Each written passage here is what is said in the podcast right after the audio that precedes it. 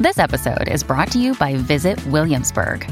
In Williamsburg, Virginia, there's never too much of a good thing. Whether you're a foodie, a golfer, a history buff, a shopaholic, an outdoor enthusiast, or a thrill seeker, you'll find what you came for here and more. So ask yourself, what is it you want? Discover Williamsburg and plan your trip at visitwilliamsburg.com. Hey, it's Ryan Reynolds, and I'm here with Keith, co star of my upcoming film, If, only in theaters, May 17th. Do you want to tell people the big news?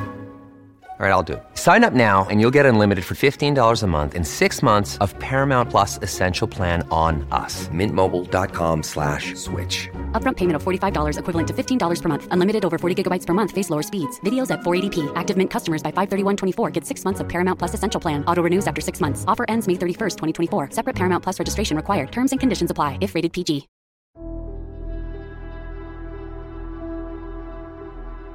Como tirar uma nação de uma crise?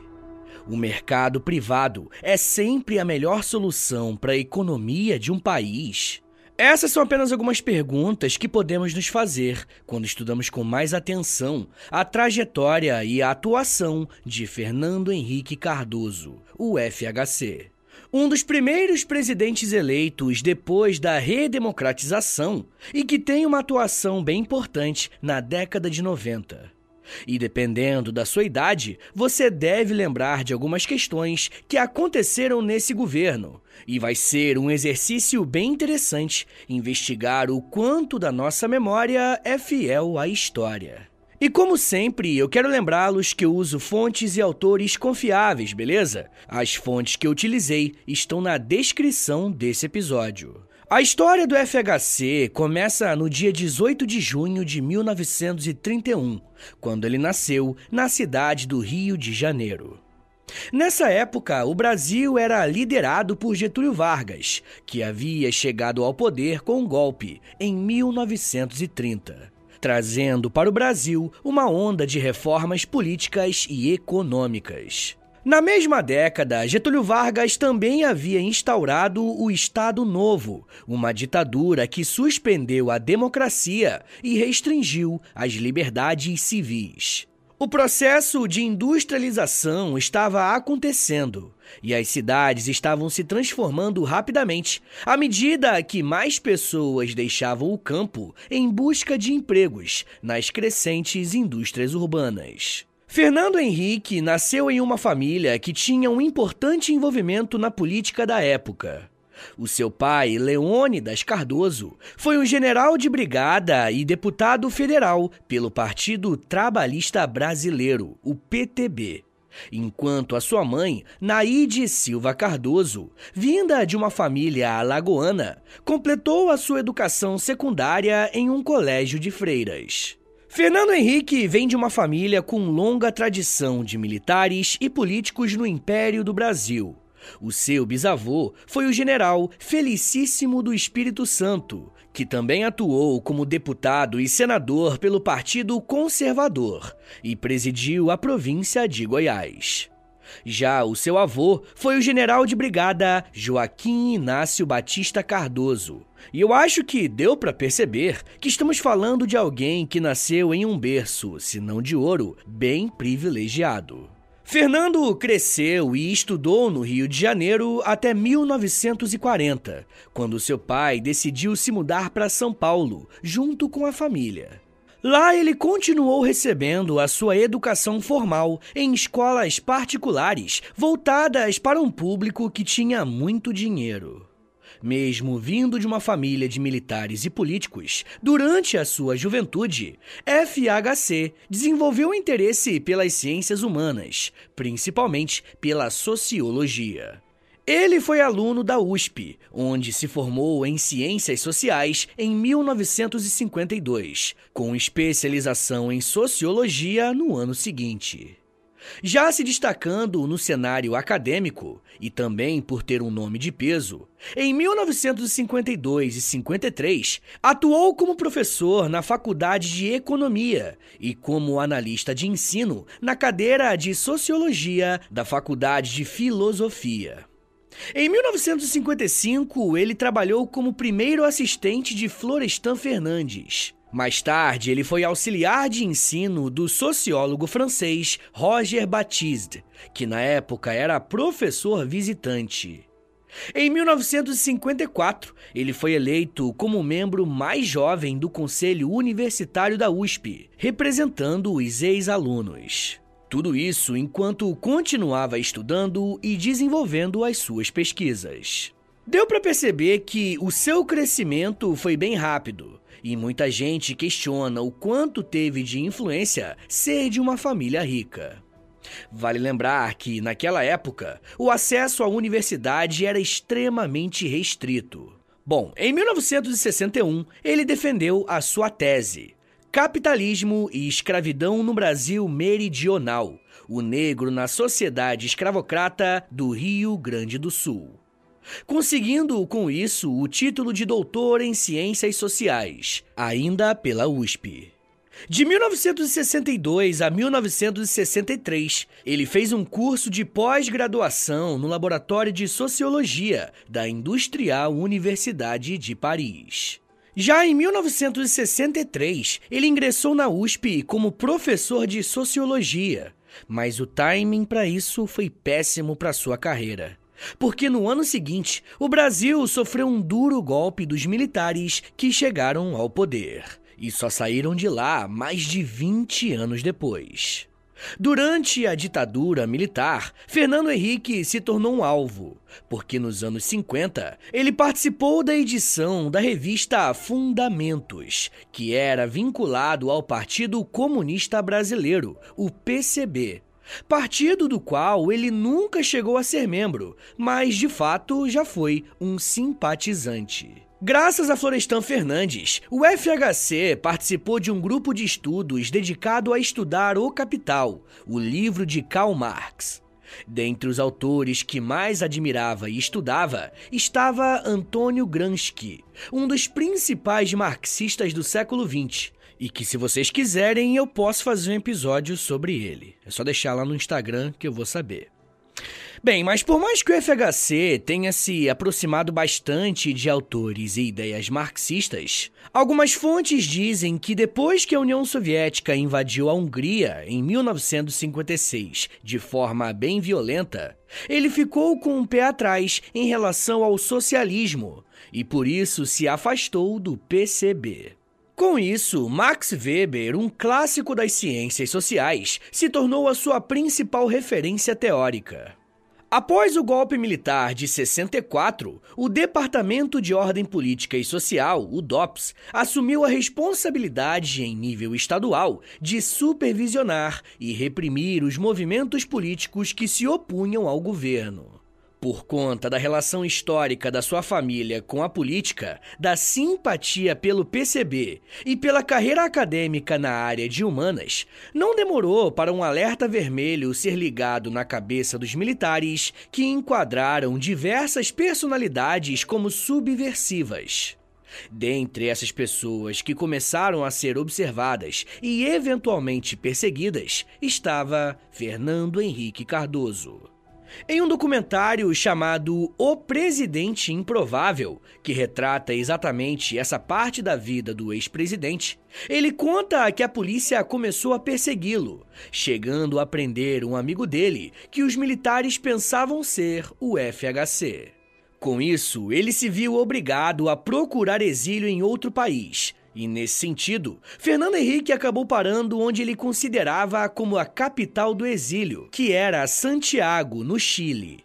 E no fim, ele acabou fugindo do Brasil com medo de perder a vida. Mas ele ainda voltaria para o país onde será eleito presidente. Viver no exílio não é algo fácil para ninguém. Mas é bem verdade que existem algumas situações que são mais favoráveis do que outras. E foi no Chile que ele recebeu uma notícia que o deixou extremamente abalado. No dia 20 de agosto de 1965, em um domingo de manhã, ele recebeu a visita do economista Oswaldo Sunkel, que entregou um telegrama com as palavras Sapo faleceu. Sapo, no caso, era o pai de Fernando Henrique. Diante dessa tragédia pessoal, Fernando Henrique tomou a difícil decisão de retornar ao Brasil para participar da missa fúnebre do seu pai. Mesmo nesse contexto triste de luto, os militares não deixaram de lado o seu trabalho de repressão. FHC conta que durante a missa, em uma famosa igreja no Rio de Janeiro, um representante do exército se aproximou dele e disse que ele tinha 48 horas para sair do país. Levando em conta que ele já recebia notícias e sabia que inúmeras pessoas eram presas, torturadas e mortas, ele não poderia pagar para ver. E por isso ele decidiu voltar para o exílio. Depois de ficar mais alguns anos no Chile, ele foi convidado para ser um professor convidado na Universidade de Paris-Nanterre, uma das universidades mais prestigiadas do mundo. Mas ele não ficou muito tempo lá, já que no ano seguinte, em 1968, ele decidiu voltar para o Brasil. Mais uma vez na USP, ele conseguiu um cargo para lecionar na disciplina de ciência política. E as coisas no Brasil pareciam estar melhorando, pelo menos para ele.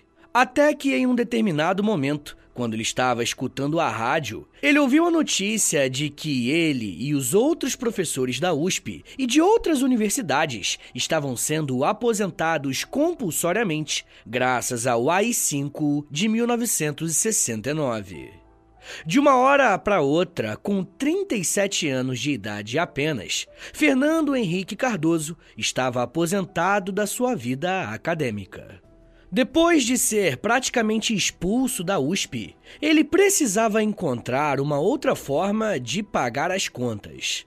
Ele passou a atuar como pesquisador e foi até diretor do Centro Brasileiro de Análise e Planejamento, que ele mesmo ajudou a criar.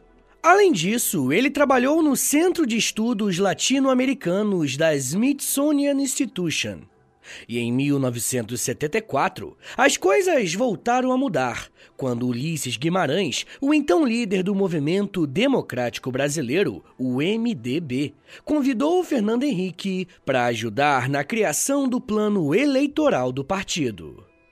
O resultado disso foi a sugestão, por parte do sociólogo, de que o partido deveria partir para um lado mais próximo do Partido Democrata dos Estados Unidos, que é muito amplo em termos de pautas, juntando diversas pessoas de diferentes espectros políticos. Quatro anos depois, em 1978, FHC se cansou dos bastidores acadêmicos e começou a se jogar nas campanhas políticas de forma mais direta. Para quem não é da época e apenas conhece o FHC presidente, pode estranhar muito saber quem eram as pessoas que o apoiavam em sua primeira campanha como político. Naquele ano, ele se lançou como candidato ao Senado Federal por São Paulo. A candidatura dele recebeu o apoio de uma mistura variada de pessoas, desde políticos de esquerda quanto políticos mais liberais, desde artistas como Chico Buarque de Holanda e líderes sindicais, como o então sindicalista Luiz Inácio Lula da Silva, que chegou a representá-lo em comícios. E parece algo meio bizarro, né? Mas com todo esse apoio, Fernando Henrique conseguiu o segundo lugar, garantindo a posição de suplente de Franco Montoro, também do MDB.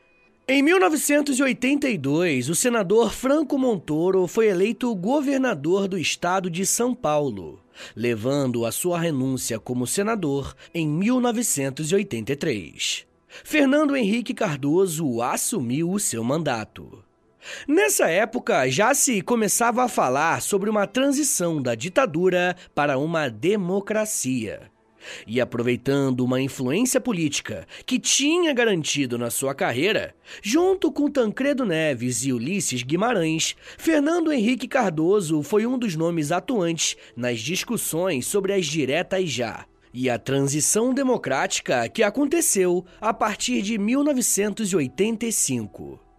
Em 1985, ele saiu do Senado Federal para concorrer à Prefeitura de São Paulo, com o apoio de Mário Covas. Durante a campanha, um episódio um pouco curioso acabou impactando o seu desempenho. Em um debate, foi perguntado qual que era a sua relação com Deus, e ele ficou em silêncio. Diversos boatos surgiram.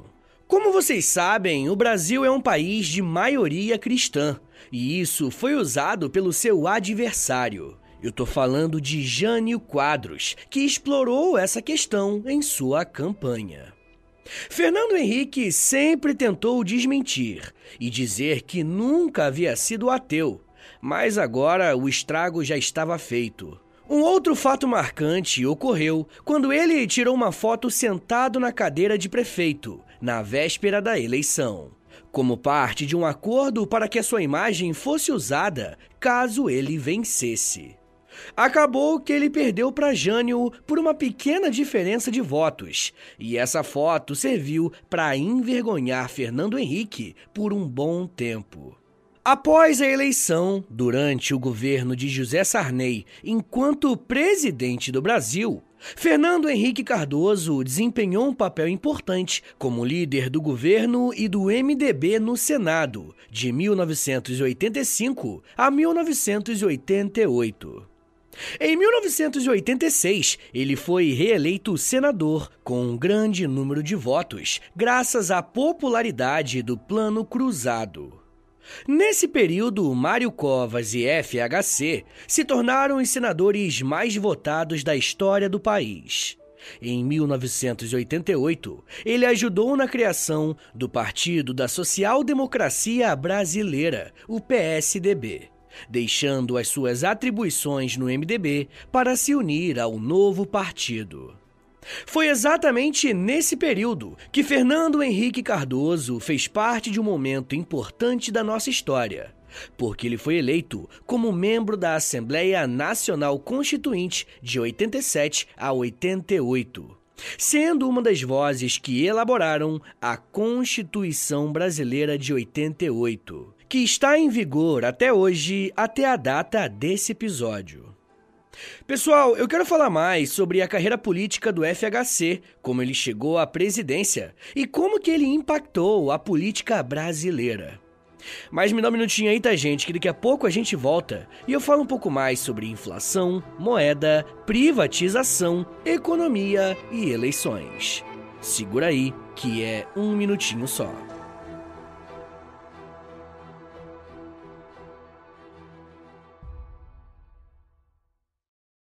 When you need mealtime inspiration, it's worth shopping Kroger, where you'll find over 30,000 mouthwatering choices that excite your inner foodie. And no matter what tasty choice you make, you'll enjoy our everyday low prices, plus extra ways to save, like digital coupons worth over $600 each week. You can also save up to $1 off per gallon at the pump with fuel points. More savings and more inspiring flavors make shopping Kroger worth it every time. Kroger, fresh for everyone. Fuel restrictions apply.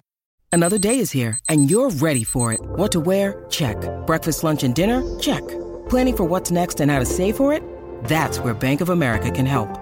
For your financial to dos, Bank of America has experts ready to help get you closer to your goals.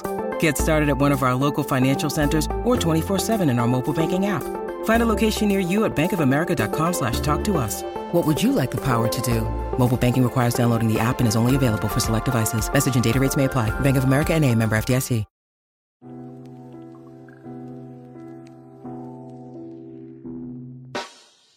O História em Meia Hora é parceiro da loja. Acesse loja.com.br, é loja escrito L-O-L-J-A, e pesquise pelo História em Meia Hora. Lá você vai encontrar blusas, camisetas, regatas, moletons e muito mais produtos exclusivos do nosso podcast, tá? Só tem no História em Meia Hora e lá no site da loja. Tem uma blusa que é uma mistura do Lampião com a Kira, tem uma que é da Cadela Laika, tem uma que é o Street Fighter, só que com figuras históricas do Brasil. Gente, tem muita coisa irada por lá. Lembrando, é claro, que quando você compra um produto na loja, além de você ficar todo bonitão ou bonitona, você ajuda o História em Meia Hora a continuar de pé. Então, obrigado. Acesse agora loja.com.br e pesquise por História em Meia Hora. loja.com.br e digita na busca História em Meia Hora. Valeu, gente!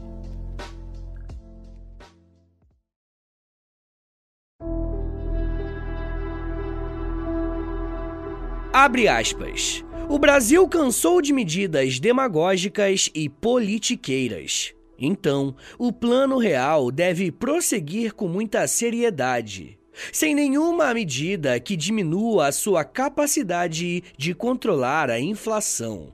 E isso vai ter que ser feito a duras penas, porque está na hora do Brasil pensar naqueles milhões de brasileiros que foram beneficiários do real.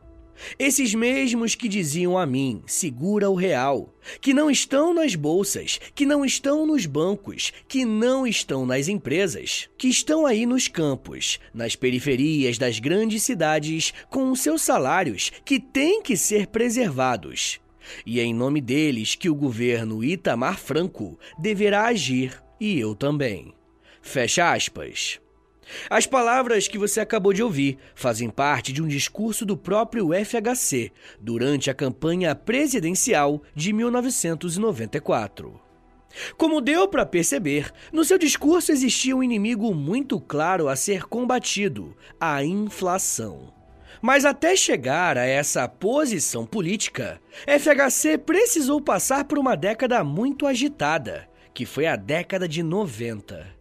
Nesse período, FHC apoiou o governo do presidente Fernando Collor e até mesmo elogiou o Plano Collor. E esse assunto, inclusive, eu já falei no episódio especificamente sobre o Collor. Então, depois que terminar esse episódio aqui sobre o FHC, eu recomendo que você ouça lá. Mas enfim, quando o processo de impeachment do Collor ocorreu em 1992, Fernando Henrique Cardoso apoiou a sua remoção do cargo.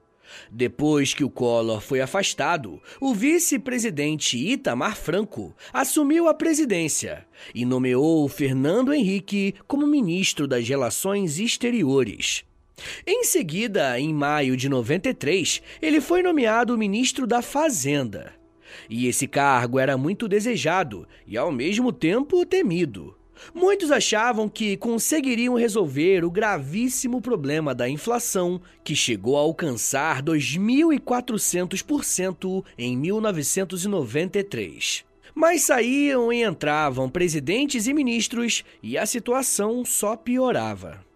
Para quem não está muito ligado na extensão desse problema, a inflação descontrolada corroía o poder de compra da população, tornando muito difícil o planejamento financeiro e a tomada de decisões de investimento.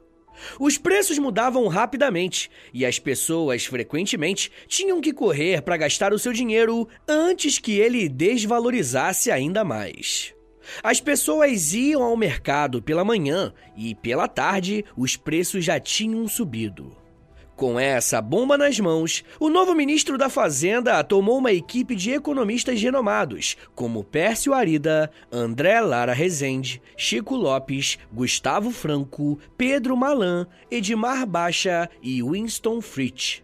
Como o plano levaria um tempo para ser elaborado e posto em prática, eles então seguiram fazendo, basicamente, o que os antecessores faziam. Em agosto de 1993, o ministro introduziu uma nova moeda, chamada Cruzeiro Real, como parte de uma tentativa de ajustar os valores e combater a inflação.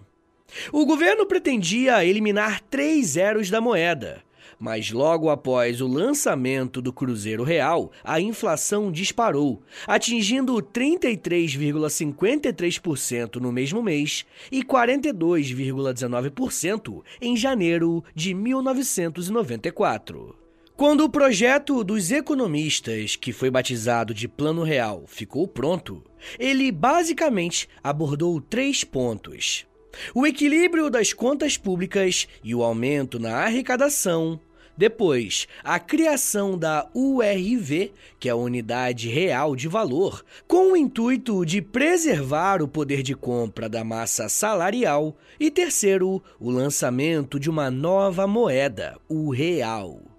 Se apoiando no sucesso desse projeto, em março de 1994, Fernando Henrique saiu do cargo para se candidatar à presidência. Em julho de 1994, o Plano Real foi colocado de fato em prática, e cada real inicialmente equivalia a um dólar dos Estados Unidos. Essa medida trouxe estabilidade à moeda brasileira, pois estava ancorada no dólar. Com a introdução do real, o governo adotou um plano de estabilização da economia para controlar a inflação. O projeto incluía o controle de gastos públicos, o aumento das taxas de juros para desestimular o consumo e a implementação de políticas para combater a especulação financeira. Por mais que o FHC não tenha sido o teórico por trás do Plano Real, ou tenha ficado no ministério durante todas as etapas de implementação, o sucesso dessas medidas tiveram um impacto político muito grande em relação à sua figura. Nessa época, a Constituição não permitia a reeleição. Logo, Itamar Franco não poderia concorrer novamente.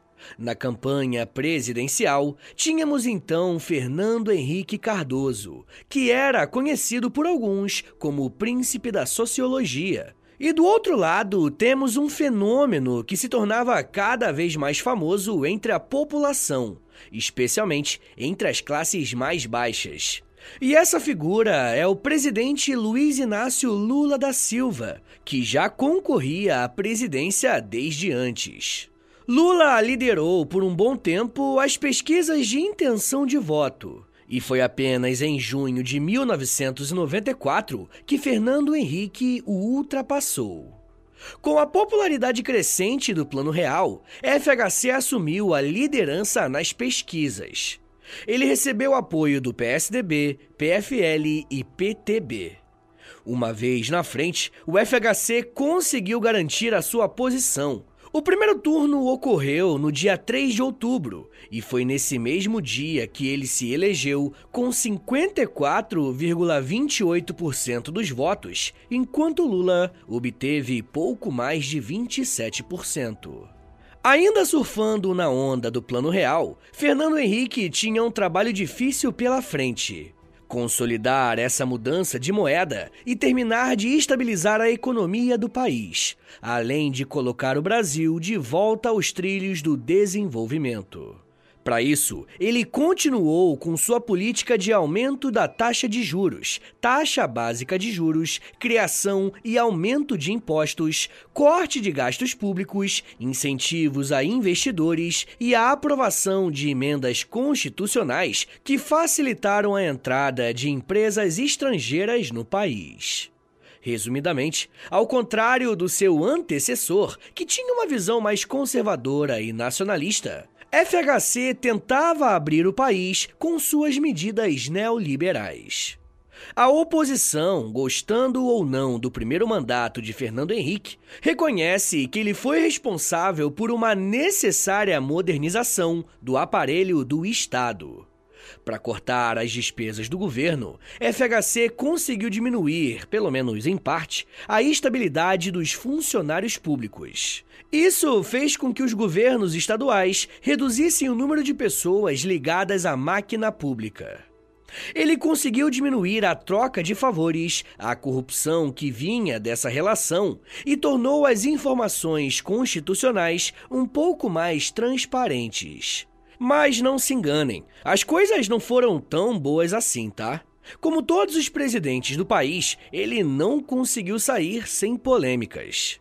Uma das maiores polêmicas diz respeito a uma mudança que nos afeta até os dias de hoje: a possibilidade de reeleição. Ao não querer deixar o poder, FHC resolveu promover uma campanha para a mudança de uma lei que permitiria que ele concorresse novamente na eleição seguinte. A questão do presidente poder ou não se reeleger é algo bem discutível, mas o problema real dessa nova emenda constitucional foi a maneira que ela foi aprovada.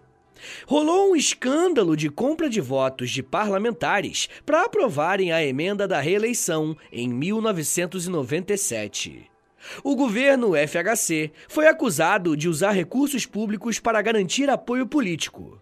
Até foi formada uma CPI para investigar o caso, mas ela nunca foi para frente. Anos mais tarde, quando já não era mais presidente, Fernando Henrique disse que é bem possível que tenha ocorrido uma compra de votos, mas que nem o seu partido e muito menos ele não teriam se envolvido nesse esquema. Uma outra questão crucial do governo do FHC foram as privatizações. O governo de Fernando Henrique Cardoso realizou as maiores privatizações da história do Brasil até aquele momento, incluindo a venda de rodovias federais, bancos estaduais, empresas de telefonia e empresas de energia. E como esse é um assunto bem interessante, eu quero deixar para falar com os apoiadores do podcast, beleza? Vai sair um episódio exclusivo para quem me apoia lá no Apoia-se sobre justamente as privatizações no Brasil, tá bom? Então, se você quiser ouvir esse episódio e os outros mais de 120 episódios que já estão por lá, basta assinar o apoia.se barra História em Meia Hora, porque além de você receber um monte de conteúdo exclusivo, você também ajuda o meu trabalho a continuar de pé. Bem, mas voltando a falar do mandato do Fernando Henrique Cardoso, a política social durante o seu governo se baseou no documento Uma Estratégia de Desenvolvimento Social, um documento lançado em 1996. Esse documento tinha como objetivo garantir direitos sociais, promover igualdade de oportunidades e proteger grupos vulneráveis. O governo criou a Rede Social Brasileira de Proteção Social, que incluía programas de transferência de renda como o Bolsa Escola e o Auxílio Gás. Na área da educação, ele sancionou a Lei de Diretrizes e Bases, a LDB, e o Fundo de Manutenção e Desenvolvimento do Ensino Fundamental e Valorização do Magistério, o Fundef. Em 1997, apesar da economia ainda estar se reestruturando e a popularidade do Lula crescendo, o FHC conseguiu se reeleger com um discurso de que a sua continuidade no poder traria o equilíbrio que o país tanto precisava. FHC continuou a política de estabilização econômica, iniciada no primeiro mandato, reforçando o Plano Real, que indiscutivelmente manteve a inflação do país bem mais baixa. Além disso, ele continuou a sua política de privatizações e de reformas administrativas. Em resumo, o segundo mandato do FHC foi marcado por uma continuidade das políticas econômicas de estabilidade e reforma, assim como ele tinha prometido. Depois de sair da presidência em 2002, Fernando Henrique Cardoso voltou a ser palestrante. Ele também se tornou membro de várias organizações internacionais, como o Clube de Madrid e o Inter-American Dialogue. Ele passou a escrever colunas para jornais como o Estado de São Paulo, O Globo e Gazeta do Povo, onde escrevia sobre política, economia e questões sociais. Ele é presidente de honra do Partido da Social Democracia Brasileira, o PSDB, desde 2001. Mas não se candidatou a cargos públicos após deixar a presidência. Entretanto, ele apoiou candidatos do PSDB em eleições presidenciais, como José Serra, Geraldo Alckmin, Aécio Neves e outros. Pessoal, bora fazer aquele resumão do episódio para você não esquecer de nada? Bora lá. Fernando Henrique Cardoso é um ex-presidente que governou o país em um momento de transição política e econômica. Mas a sua relação com a vida pública vem de berço. Nascido em uma família de ótimas condições, Fernando Henrique teve a oportunidade de estudar em boas escolas e teria seguido a carreira acadêmica se a ditadura militar não interrompesse esse processo. Fernando Henrique foi para o exílio e, quando voltou ao Brasil, se aliou a políticos que estiveram envolvidos em momentos marcantes do Brasil, como as diretas já e a escrita de uma nova Constituição. Fernando Henrique Cardoso aproveitou o momento de mudanças para se lançar à presidência. E quando chegou a esse cargo, tinha como missão estabilizar a economia do país. Tarefa que, de fato, foi cumprida a partir do Plano Real. Além disso, o seu mandato também foi marcado pela privatização de algumas estatais e de ser conhecido como aquele que trouxe o neoliberalismo para o Brasil. Apesar das polêmicas, FHC sempre tentou manter uma relação amistosa com os seus adversários políticos. E um fato curioso sobre isso é que ele foi à cerimônia de posse do Lula em 2002. E apesar de todos os atritos e desentendimentos ao longo dos anos, chegando a falar que, abre aspas, você tem em mim um amigo. Fecha aspas. Isso mostra que, apesar de tudo, das divergências políticas e ideológicas, Fernando Henrique é um homem que tentou vender uma imagem de sensatez e uma imagem de que ele colocava os interesses do Brasil acima dos seus. Mas a gente pode muito bem questionar o quanto isso é verdadeiro, pela sua campanha para a reeleição, sendo provavelmente um dos calcanhares de Aquiles de todos os presidentes que vieram depois dele, incluindo Lula, que foi eleito em 2002, reeleito em 2006, depois elegeu a sua candidata em 2010, a reelegeu novamente em 2014. Mas isso já é um papo para uma outra meia hora.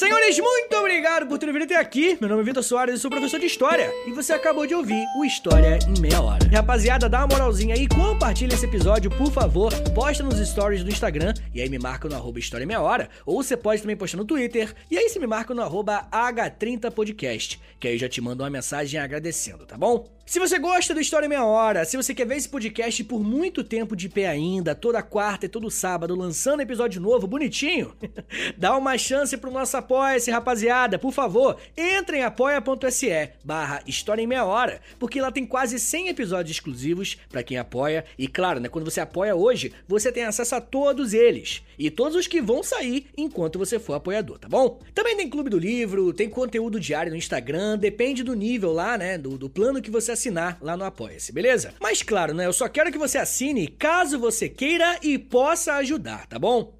Rapaziada, o História Meia Hora também tem a parceria com a Loja, tá bom? L-O-L-J-A, Loja. Entra no site deles, é loja.com.br, digita História Meia Hora, que você vai ser transportado aí tecnologicamente pra nossa lojinha, tá? Tem camiseta, moletom, tem vários produtos bem legais, tudo original do História Meia Hora, tá bom? E óbvio, né? Quando você compra uma roupa dessa, você fica gatão, gatona e ainda ajuda o meu trabalho. Mas rapaziada, se você quiser mandar um e-mail para mim, quer falar comigo para alguma coisa, anota aí meu e-mail e o meu Pix. Qualquer valor é mais do que bem-vindo, agradeço demais. É historiaemmeiahora@gmail.com.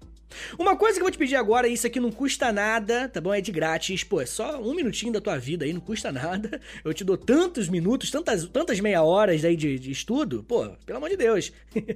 Dá uma moralzinha aí, clica no, no perfil do Spotify, aí do História Meia Hora. Clica em cinco estrelinhas para você avaliar o nosso podcast em cinco estrelinhas. Depois você clica em seguir. E por último, você clica no sininho, que o sininho vai enviar uma notificação pro seu celular quando tiver episódio novo. Eu também quero te convidar a conhecer o meu outro podcast, é o História pros Brother, que eu faço com Alexandre Níquel. Também é de história, mas é mais de humor, hein? Pelo amor de Deus. é uma pegada um pouco diferente daqui, tá bom?